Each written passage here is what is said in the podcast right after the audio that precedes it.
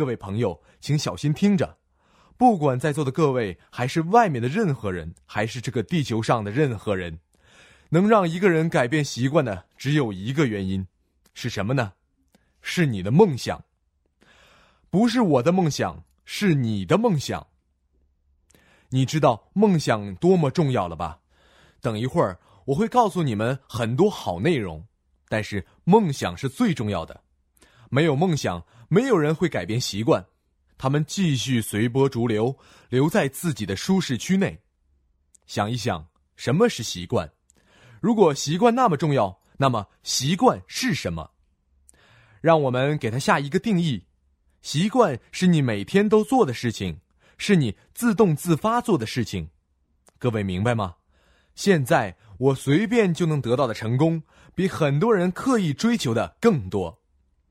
因为我已经刻苦的培养了成功的习惯，现在，让我去做那些失败人士所做的事情，违反我的本性。每天无所事事，让别人掌控我的二十四小时，这违反我的本性。没错，我做许多我想做的事情。我们在夏天的湖上花很多的时间，我们去旅行、打猎，这些都是我选择去做的事情。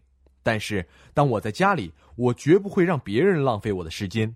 我的时间只会为我的家人、我的孩子安排。如果你告诉你的孩子，你在某一天会和孩子度过一个晚上，一起看电影、吃爆米花，你就要做到。我不管你前一个晚上有多么痛苦，我不管你的心情糟糕到什么地步，你告诉了孩子你那天晚上会回家，那么就要留在家里，好好利用这个晚上。其他夜晚再出去，这些都是让你成功的习惯。让我再讲的深入一点，我们在谈改变。如果你还没有成功，你渴望成功，多少人知道自己必须改变的？很多人带着这样一颗心来到这里，说这个周末聚会将会为我带来不同。我要改变，我要去做我必须做的事情。你应该做什么事情呢？你想拥有什么习惯呢？你要听磁带，你要读书，你要接触新人，你要讲计划。我们花更多的时间向领导人咨询、接受指导。我们要花更多的时间放大我们的梦想。你们离开这里的时候，都会带着很好的想法。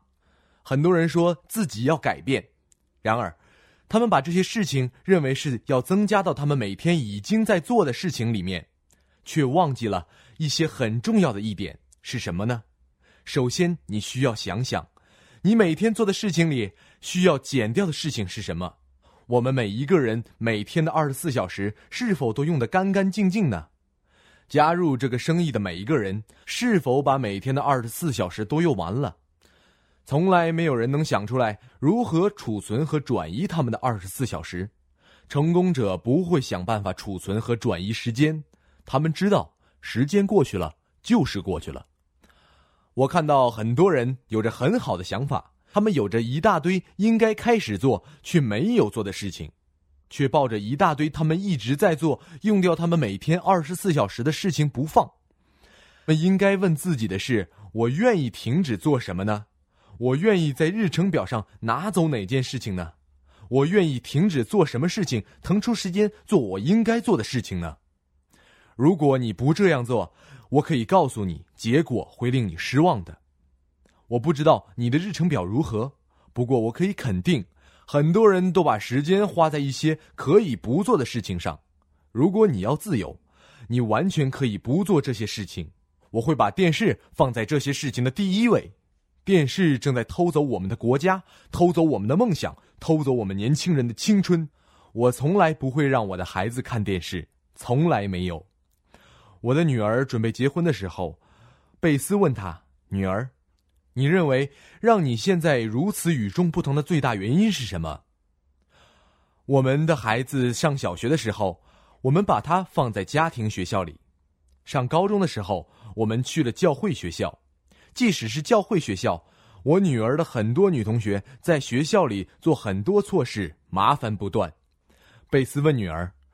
让他与其他同学不一样的最大原因是什么？时，女儿说：“毫无疑问，是你和爸爸让我们看和听的东西，以及不让我们看和听的东西。”在当今社会，如此多的教会家庭，父母如此希望给孩子一个正面的榜样，但是他们却让孩子看流行电视、听流行音乐。各位，请看管好你们的大门，看管好孩子的大门，不要让垃圾扔进来。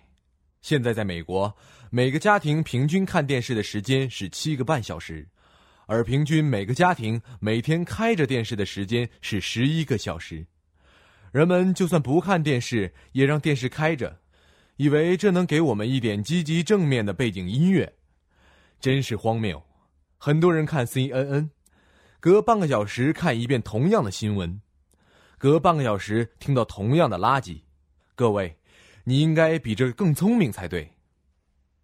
在同样的一个调查里，百分之四十九的受访者承认他们看太多的电视了。这告诉我们什么呢？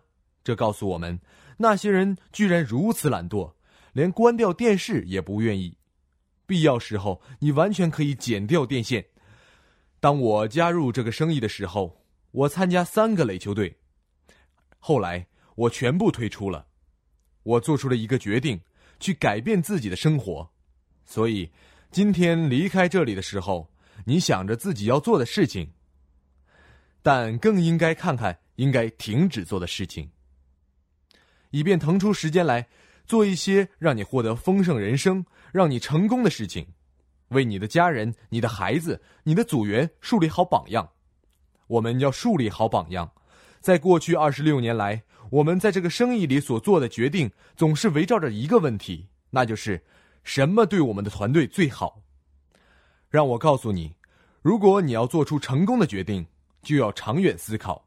如果你长远思考，而不是短期思考，你马上就会加入到成功者的行列，你马上就会让自己和百分之九十五的人区分开来。穷困思维就是短期思维。穷困思维就是想着今天下午五点下班的时候去哪里喝啤酒，而对于这些人来说，星期五就已经算是长期了。罗伯特清崎先生谈到他的心态，他说：“如果他的心态潦倒，他的财务状况也会潦倒。”他说：“我改变了心态，我开始听我的富爸爸讲话。”他说：“当他改变了心态，不到十年，他就获得了财务自由。”这对我有什么意义呢？罗伯特清崎用了十年的时间得到财务自由。对于成功思维来说，十年也是短期；对于成功思维，十年也是短期。